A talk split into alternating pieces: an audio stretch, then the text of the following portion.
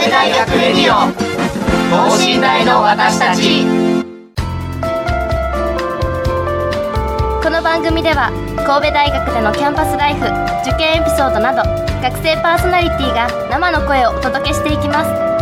大学関係者による大学の最新情報イベント情報もお伝えします。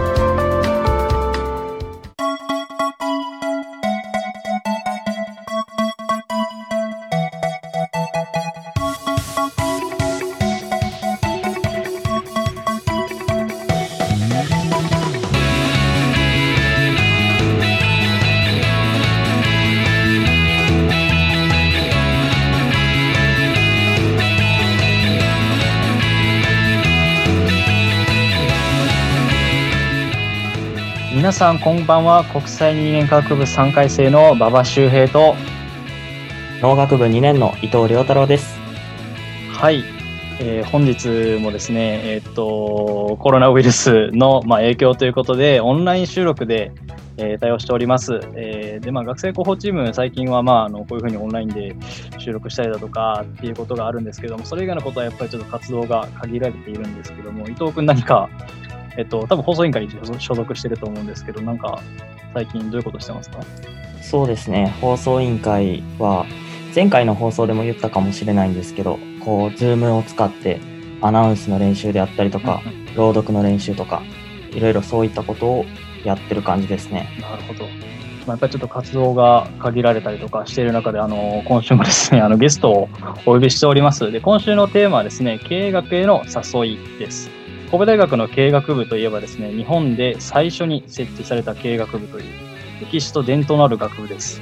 今回はそんな経営学部の研究課長の南先生にですね、様々なお話を伺っていきたいと思います。それではこの後ゲストの登場です。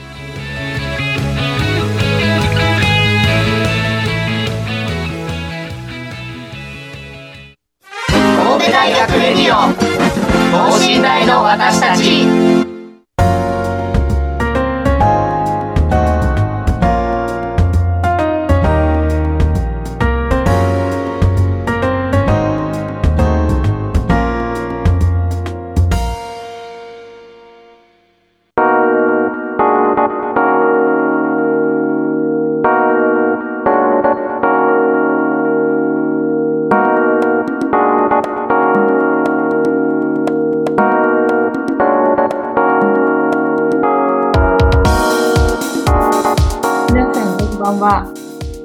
営学研究家の南と申します。よろしくお願いします。はい、よろしくお願いします。よろしくお願いします。えっと、まあ、今の、その、ご紹介いただいたようにですね、経営学部の先生ということで、えー、今回は南先生をお呼びしているんですが、えっと、簡単な自己紹介ですとか、経歴とか、研究分野について教えていただいてもよろしいでしょうか？はい。えっと、今は、あの、経営学部、経営学研究科の先生をしてますけれども、えー、神戸大学の文学部出身です。で文学でもあの哲学科社会学専攻というのがありまして、えそこを出てで、えー、出てから就活もしたんですけれどなかなか決まらなくて結果的には、えー、神戸大学経済学部で助手をしてました。で少し、まあ、働いて少しお金を貯めて、えー、留学をして帰ってきてからちょっと働いてたんですが今度あのちょっと縁があってですね、神戸大学の大学院経営学研究科に入り直しまして、で、えー、それから経営学を勉強したという感じですね。で、えー、最初は横浜市立大学というところで、えー、就職しまして、講師をして、えー、助教授だったんですが、えー、2002年に神戸大学の、えー、大学院経営学研究科に採用になりまして、で、えー、今日に至っています。で、あの、まあ、大学院は経営学研究科で学部は経営学部というんですけれども、えー、この4月1日に、えー、研究課長経営学部長になりました。で専門は、えー、マーケティングです。なるほど。ありがとうございます。文学部の哲学科専攻っていうのはえっと、経営学と、まあ、ちょっとあのあんまり関わりがなさそうに思えるんですが、あのまあ、簡単にどういった経緯であの経営学とご縁があったとかっていうのってお聞きできますか？文学部っていうと、やっぱり文学とか歴史とか勉強してるイメージなので、はい、経営学ってよく聞かれるんですけど、はい、経営学っていうのは、やっぱりあの、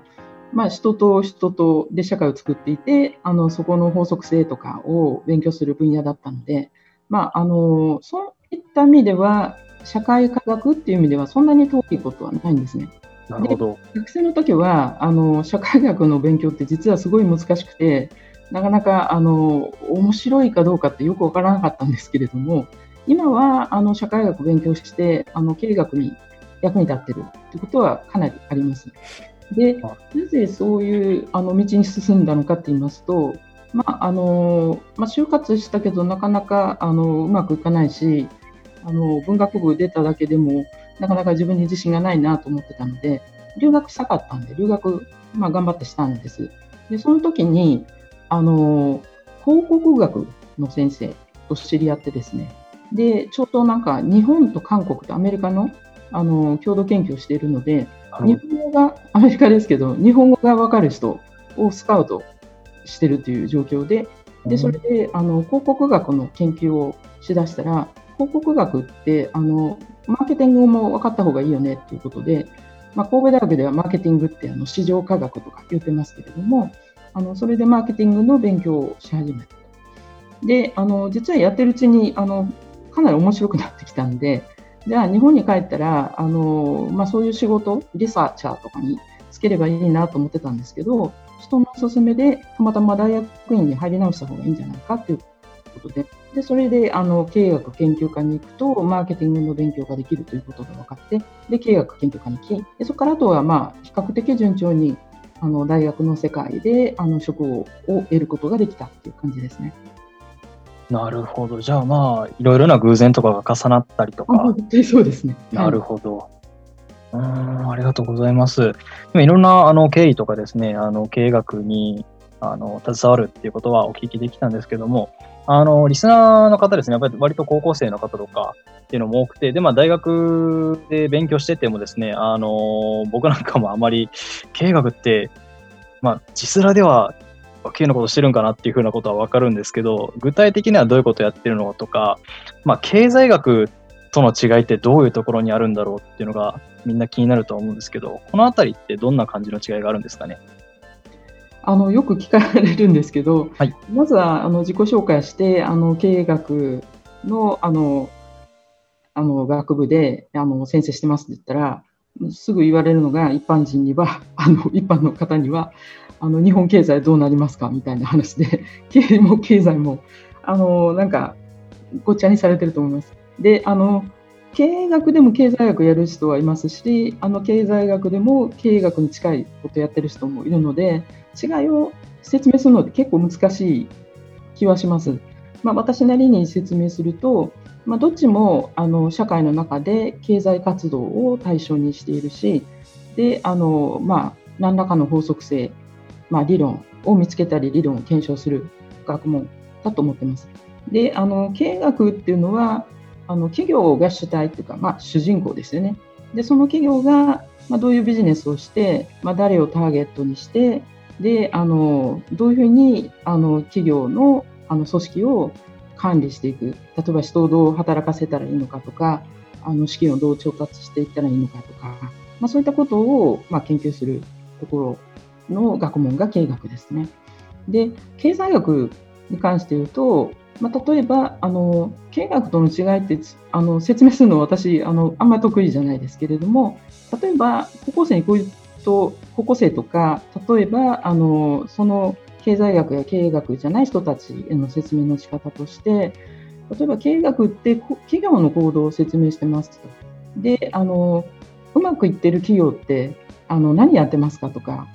あのまあ、そういうことを対象に考えるわけですよね。どういう行動パターンを持っているかとか、どうすればあのうまくいくかとか、成功要因を見つけたりとか。で、あのこ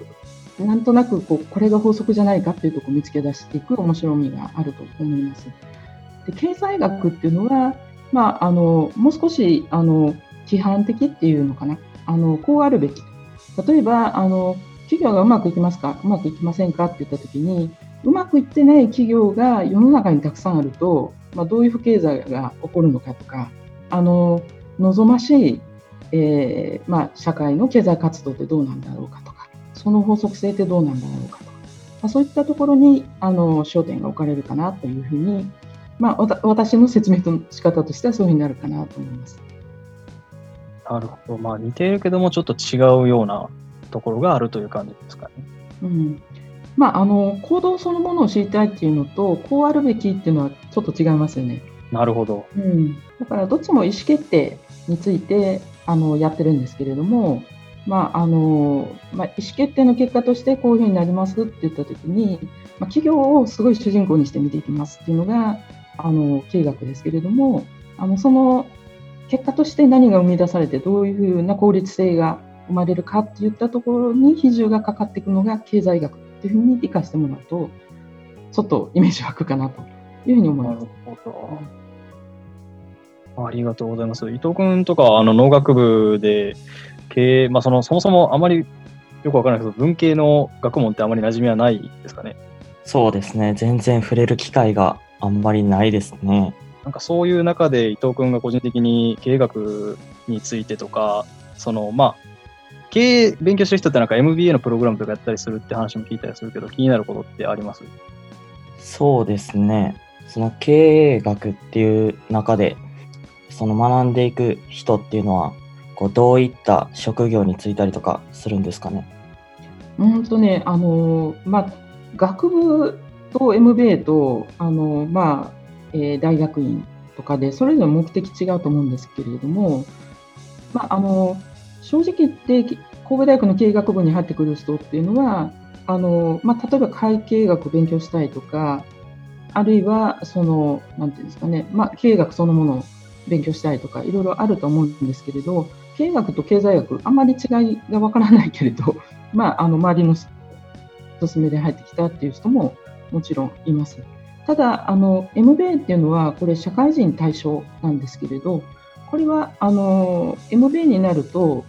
例えばあの大学では実は理学部でしたとか工学部でしたとかあの情報工学でしたとかいう人たちあるいは医学の人もいますけれど理系の人たちも結構多いんですね。神戸大学の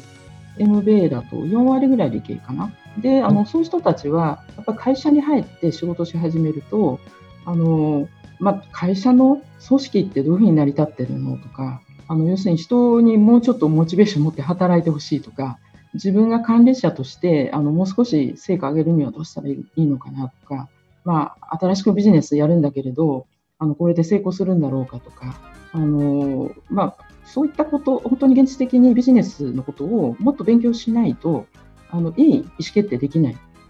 あの会社に入って偉くなってくると、すごく難しい意思決定しないといけないわけですよね。このビジネスに出た出るべきか、あの出ない方がいいのかとか。であの、そういったことを判断するのが仕事になってくると、その時に役立つのが、まあ、経営学ですよね。市場のことを知ったり、組織のことを知ったりとか、いうことを、まあ、その法則性を考えたりとか、より良い意思決定をするために、まあ、あの経営学を学びたいと。で特に MBA はあの、まあファイえー、金融、ファイナンスであったりとか、あの会計であったりとか、マーケティングであったりとか、えーと、人事であったりとか、全部勉強してもらうあのもらうということになります。じゃあもう本当に企業を主役にして、えー、その中でどうやって動いてもらうのか、どういうふうにしてもらうのがいいのかっていうのを、まあ、総合的に学べるっていう感じですかね。そうですね。世の中企業だけであの成り立ってるわけじゃないんですけれども、経営学っていうのは、まあ、企業を、企業の活動を窓口にして世の中見てるっていうふうに考えてもらえばいいかと思います。ありがとうございます。まあ、あのー経営学部って、あのー、関西で見てもすごく珍しいですし、全国的に見てもやっぱり珍しい学部で、特に神戸大学って、あのー、昔は、えー、そういう経営学部が割と主体だった時期があったという話も聞いたことがあるんですけど。まあ、もともと成り立ちっていうのが、あの、まあ、まあ、あの、そういう、えー、商業を専門に教えてる学校があって、でそこが母体となってあの、まあ、新生の大学になっていたっていうふうに考えてもらえばいいかと思います。なるほど総合大学になるにはあの、まあ、例えば教育えー学えー学、えっ、と、どう言ったらいいのかな。まあ、あの、先生を育てる、えー学校であったりとか、まあ、医学系であったりとか、あの、まあ、いろんな、あの、一番最後には海事科学部ですよね。小津大学と一緒になったりということで、あの、次々と、あの、総合大学化しましたけれども、もともと何が、あの、出発点ですか？って言ったときに、あの、創立時には、あの、神戸古書。ということで、あの、まあ、商業を教えている学校であった。ということです。やはりまあ、あの、神戸大学って言ったら経営学部行くみたいな子も受験の時に多かったんですけど、伊藤君の周りとかどうでした？僕の周りはそうですね、経済学と経営学が、のどっちかみたいな感じが多かったかなっていう感じですね。やっぱりなんかこうね、あの、現代で言うと経済とか経営を学んでる人ってちょっとこうね、明るいというか、そうですなんね。かこう格好良くて、あの、まあ大学、まあいい意味で大学生らしいっていう方も結構多いっていうイメージなので、まあなんかそういう風なイメージのある中で古い、あの、歴史の持つ神戸大学で学べてる、あの、経営学とか経済学部の人たちはすごく、あの、いい環境にいるんじゃないかなというふうに思います。はい、ありがとうございます。で、えっと、まあ、特別プログラムのこととかもいろいろお聞きしたいんですけど、まあ、多分、高校生の子とかが他に気になっていることっていうと、まあ、あの経営学部で、なんかどういう授業とか研究してるんだろうとかっていうこともやっぱり気になってくると思うんですけど、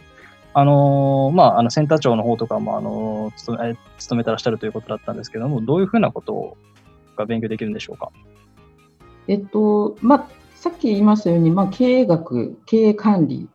会計学とか、えー金融論とか、まあ、ファイナンスとか、あのまあ、そういった、あの勉強ができます。で、あの、具体、まあ、自分のことが一番よくわかるので、どんな授業やってますかっていうと、例えば、まあ、私、マーケティングですけれども、マーケティングの授業もいくつかあるんですけれども、まあ、マーケティングの理論を教えたりとか、あのいう授業もありますけれど、私自身があのここ数年担当しているのは、顧客関係管理っていう授業を、あの学部では、えー授業してます。これ何かっていうと、あの企業ってあのいろいろとお客さんっていうか、あの市場の中で誰が物を実写製品買ってくれてるかとか、使ってくれてるかって実は見えてるようで見えないんですよね。で、見えるためにはどうしたらいいかっていうと、まあ、自分のところのサイトに登録してもらったりとか、自分ところがあの発行しているカード、まあ、ポイントカードですよね。そういったものを発行すると、まあ、あの私は誰々ですっていう名前とか住所とか登録してくれるので、顔が見える形になるんですよね。で顔が見えると、例えばいつ何を買いましたとかっていうデータも、要するに購買データも分かるし、で今ですと、ウェブにあの、まあ、ある人が、えー訪れました言った時も、どこをクリックしましたとか、どこを見てましたとか、どのページ見てましたとか、全部わかるので、全部データ化できますよね。で、そうすると、あのデータ分析をすることによって、あのまあ、自分のところのお客さんを管理することができる。だからポイント制っていうのはポイント貯まるだけじゃなくて、実は企業がお客さんを知る手段だし、よく買ってくれる人に対しては、あのこの人にはこういうふうにアプローチした方がもっと買ってくれるんじゃないかとか、もっと大事にあの思ってくれるんじゃないかとか、すごくいろんな戦略が打てるんですね。で、あのそういあのそういったあの領域を顧客関係管理っていうんですけれども、あのそういったあのレクチャーというか、授業で理屈を教えたり、あと分析、あの実際にデータをちょっとあの触ってもらって、こういうふうに分析してみましょうとか、例えばこれで有料顧客、一番いいお客さんを探す分析をやってみましょうとか、そういうことをやったりとかしてます。なるほど。ポイントカードがそういうところでつながってくるとは全く考えてもなかったですね。なんか伊藤君よく使ってるポイントカードとかありますか？ポイントカード、そうですね。なんか結構、こう、コンビニとかでも、こう、勧められると、あ、ポイント貯まるんやったら作っちゃおうみたいな感じでなるよね。作っちゃうんですけど、うんそういう面があったっていうことを驚きましたねい。やー、びっくりですね。ポイントカードで、ウェブサイトでクリックした情報からも分かるっていうことですよね。そうですね。うーん。いや、なんか知らないうちに、いや、この顧客はユーロやなとかっていうのが分析されてるとはなかなか びっくりするところですね。そうこういうのって割と、あのーやっぱり時間かかったりするんですかね、分析とかって。まあ、どれくらいのレベルで分析しますかということですけれど、皆さんあの聞いたことがある言葉としてビッグデータとか AI とかあ言うんですけど、今あの、要するにデータを集めても、少し前、何年か前とか10年ぐらい前でしたら、データを大量にリアルタイムで処理できなかったわけですけれど、今これ、あの分析可能なわけですね。で、かつ、あの AI ってちょっともう流行り言葉のようにみんな知ってると思いますけれど、あの学習してくれるっていうことは、そんなに人手をかけなくても、ちゃんと分析して、例えばあのネット上で通販なんかでも、あのこの人この画像を見てたからとか、次どうしようかって、人が入れ替えたりしたら大変じゃないですか、この画像入れて。うんもう全部学習してくれて、あの自動的にお客さんに見せてくれると。まあ、そういうところに AI 使ったりとかするわけですね。なるほど。じゃあ、やっぱり AI のこう、まあ、進出っていうのは経営学のところでも割ともう大きく出てきてるって感じですかね。そうですね。あの、まあ、理学部の人とかデータサイエンスの人っていうのは、そのサイエンスとしてデータ分析してますけれど、経営学の方は、それでビジネスにどこに影響が出るのとか、どうやったらうまく効果が出るのとか、効率が良くなるのとか、そういったことをやってますね。面白いですね。いや、なんか本当に、あのー経営学って何をやってるんやろうっていうのがあったので、まさかそんなところから分析できるっていうのは驚きですね。ありがとうございます。で、えっと、授業でその、何かこう、企業さんと提携したりとかっていうことは、さすがにないんですかね？なんかそういうことってあったりしますか？えっと、まあ、経営学部ゼミが、えっと、10名ちょ、10名前後ぐらいのゼミなんですけれども、あの、企業さんとしては、あの、例えば若い人ターゲット、学生ぐらいの人たちが潜在的なユーザーになる製品について一緒にあの製品開発したいとか、あの、コンセプトってわかりますかね？これってどういう商品にしていこうかなとか、どういう場面で誰に使ってもらうかなとか、そういうのを一緒に考えてほしいとか、あるいはプロモーションをどういうふうにやっていきましょうかとか、そういうの一緒にやりましょうよとかいう話が来たりしますね。あと、まあ、経営学部の学生っていうのは割と企業のお題っていうか、企業がこういうテーマであのなんか調べませんかとか、研究しませんか？ということに対して、あのビジネスコンペっていうのがあるんですね。コンペティション。そういうのによく出たりしますね。いや、なんかもう気軽にインターネットとか使ってるときにちょっと考えちゃいますね。なんか、あの、これも全部データ取られてんのかなとか、あの、これっていろんなことに判断されてるんかなっていうふうに私は伊藤君最近何見ましたインターネットで。最近でも Amazon とかよく見るんですあけど、そういうのも多分全部見られてるんだなと思ってしまいますよあ、ね。確かに Amazon とかの商業サイトは絶対使われてそうやね。なるほど。やっぱあのはいもう少しあの詳しく言うと、今までは買ったデータとか、ウェブサイトに来たデータを取ってたんですけど、もっともっと進んできて、例えばあのメガネをかけると、その動作の角度であったりとか、眼電位っていうか、あのセンサーで瞬きしたら、この人、今注意向けてるとか、注意向けてないとか、いうことになって、そういうデータも取って、あのいろんなビジネスで開発されてるんですね。です。スマホなんかでも今、あの睡眠がよくわかるとかあるじゃないですか。で、いろんなこと診断したりとか、そういうのもあのいろんな人と一緒に共同研究しましょうかとかいう話があったりとか、で、あのうちの研究室の学生なんかも、そういうのってスマートサービスって言うんですけれど、あのまあ、生理的なデータとか動作のデータとか、あんまり意識して買いますじゃないあの人に紐づいたデータですよね。そのデータを取って、あの取られるっていうことどうなのかなとか、なんか怖いなとか、リスク感じたりとか、いや、あの、それでメリット出るんだったらいいんじゃないっていう人もいるし、絶対嫌だっていう人もいるので、まあ、それってどっからどういうふうに変わってくるのかなとか、そういう研究をしたりもしています。なるほど。いや、これ、くしくも今回のパーソナリティどっちもメガネかけてるし、スマホも使ってるんで、データを抜き取るにはもう最適な人材ですよね、多分この二人は。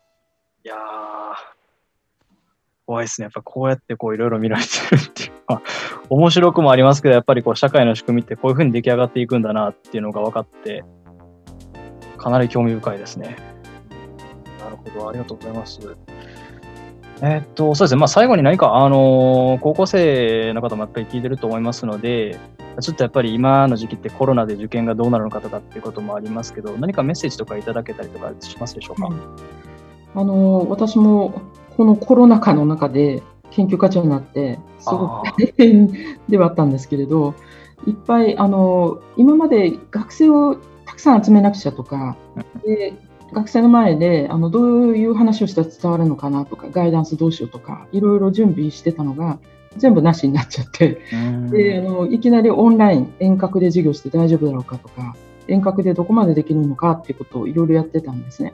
であの新入生の人たちってキャンパスにまだ来れてなかったりとか今在校生の人って就活どうなるんだろうかとかうんすごく不安ですよね。で高校生からすると受験もあの入試もどうなるんだろうかとかであの、まあ、いろんな人がいろんな大人が社会的にはこう対応していってあの、まあ、なんとかなるだろうというふうに思うんですけれど一つメッセージとしては明らかにこのコロナっていうのはなんか1ヶ月2ヶ月あんなこともあったねじゃなくてやっぱり世の中の大きな変わり目かなっていうふうに感じてるんですね。やっぱりあのコロナ禍っていうことでやっぱ人とのあの接触の仕方であったりとか働き方であったりとか、まあ、経済活動ビジネスの仕方もどんどん変わってきちゃっててでデジタル化っていうのはすごく大きな話だと思うんです。であの一方でグローバル化っていうのもどうなんだろうかっていうことがあってであのすごく大きな環境の中であの、まあ、世の中変わり目に立ち会うことっていうことをちょっと考えてほしいなと思うんですね。でこんな時期に受験なんてなんてアンラッキーとかこんな時に就活するっていうのはもう1年早く生まれてたかったかなとかうん。そんなこと考えると思うんですけれど逆に考えるとここまで大きくあの世の中がまあ本当にあの変わる今まで当たり前だと思ってたことがあの180度転換してしまうような時に若い時に立ち会ってるっていうことはすごくあの人生において大きな経験になると思うんですね。そうですでそのことの意味っていうのは今はわからないかもしれないけれど本当にあの世の中社会の変わり目の時に自分はあの10代であったとか20代であったとでこれから何かしようという時期にそういう急激な環境の変化の中で人間ってどういうふうに行動するのかなとか社会ってどう動くのかなっていうのをあのつぶさに見て経験できるっていうことは他の世代にはない。経験を今してるんだというふうに受け止めてほしいなというふうに思っています。ありがとうございます。あの、すごく、あの、高校生の方だけでなくてですね、私たち在校生に対するメッセージというのも合わせていただけたので、あの、勇気づけられた方も多いんじゃないかなと思いました。はい、それでは今週のテーマは経営学への誘いでした。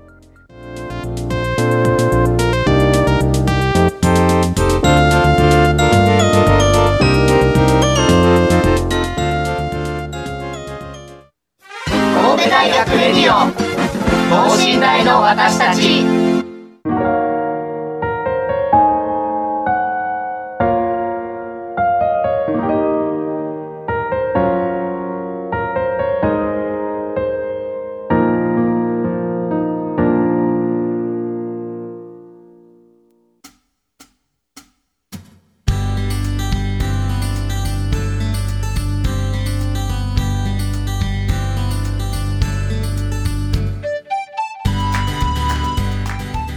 はい、ということですね、今週は経営学への誘いというテーマでお送りしてきましたが、えー皆さん、あの、今回でですね、いろんなことを